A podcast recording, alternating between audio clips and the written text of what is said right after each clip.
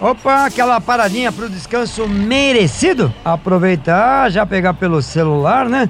E nos acompanhar no nosso podcast. Que legal, né? O nosso podcast é onde a gente traz aí um monte de notícias através do giro dos nossos repórteres pelo Brasil afora. Traz aí informações de tudo quanto é tipo para você que transporta carga passageiro, independentemente do modal. Por isso que a gente tá por aqui hoje. E hoje tem mais para você. Oi, pessoal. Meu nome é Jaqueline Silva. Opa, tudo bom? Eu sou o Daniel Santana. Olá, pessoal. Eu sou a Paula Toco e este aqui é mais um Fazendo Rastros, o seu podcast semanal de notícias do transporte.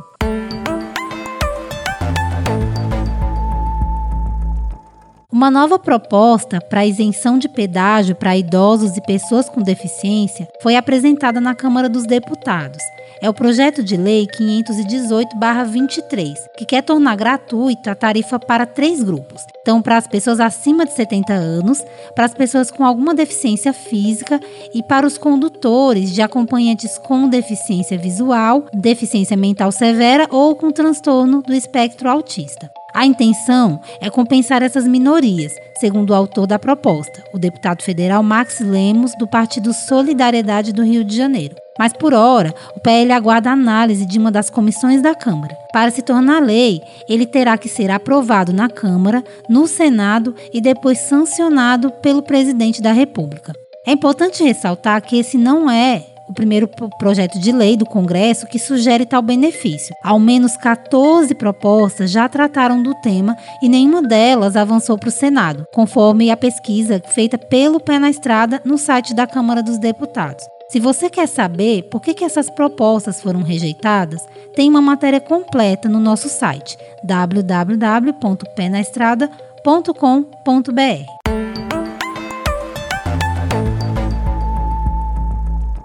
Se você costuma acompanhar as nossas redes, o nosso site, você deve ter percebido que a gente tem falado bastante sobre o Free Flow. Tem várias matérias abordando né, esse tema, porque desde que o Conselho Nacional de Trânsito regulamentou o uso desse modelo de pedágio, muitas dúvidas têm surgido sobre o assunto.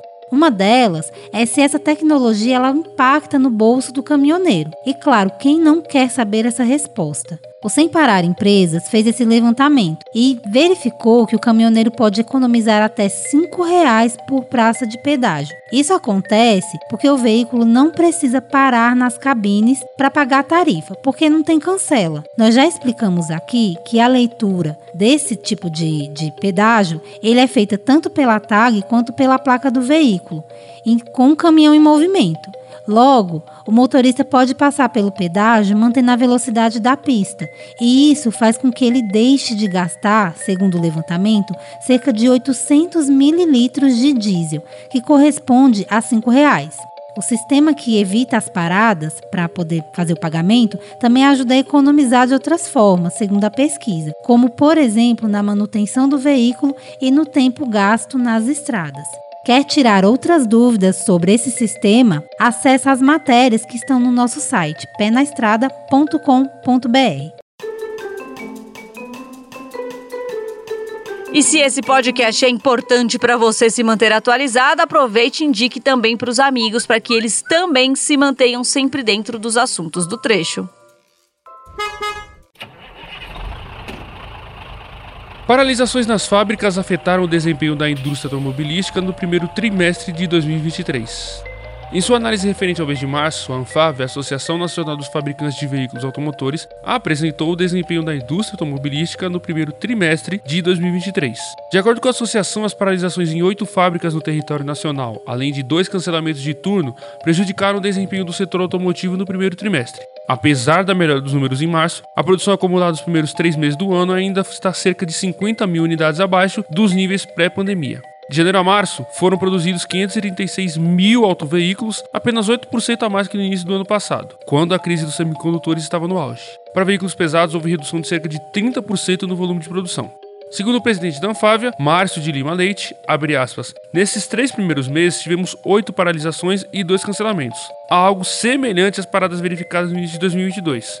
A diferença é que no ano passado o motivo era somente a falta de componentes, enquanto agora já há outros fatores provocando férias coletivas, como o resfriamento da demanda, fecha aspas.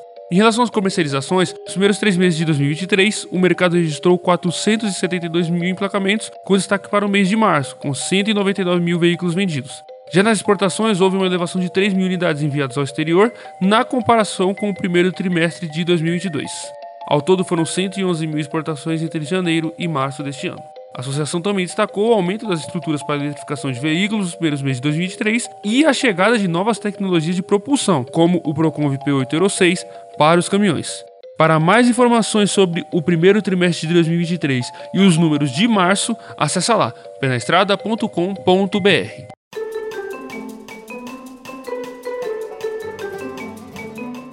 Opa, beleza, gostou? Tá lá, né? Se você achou interessante as informações, compartilhe com os amigos e com as amigas estradeiros ou não, mas tá ligado no transporte e logística, compartilhe com todo mundo. Se você quiser saber um pouco mais dos nossos podcasts, é só acompanhar em nossas plataformas digitais ou ainda você pode acompanhar a gente direto e reto ali no Apple Podcast e ainda no Spotify. E ainda você pode achar um pouquinho complicado, achar tudo isso, vai direto na página pernaestrada.com.br. Tem a aba lá em cima, na abertura, podcast. Vai lá e clica que você acompanha tudo que nós já falamos até agora. E amanhã tem mais. Abraço, estradeiro, bom descanso, boa tocada e até lá. Quer mais informações do mundo dos transportes? Passe lá no www.penestrada.com.br. E o Fazendo Rastros de hoje teve a apresentação de Pedro Trucão, reportagens de Daniel Santana e Jaqueline Silva e edição de Bruno Moura.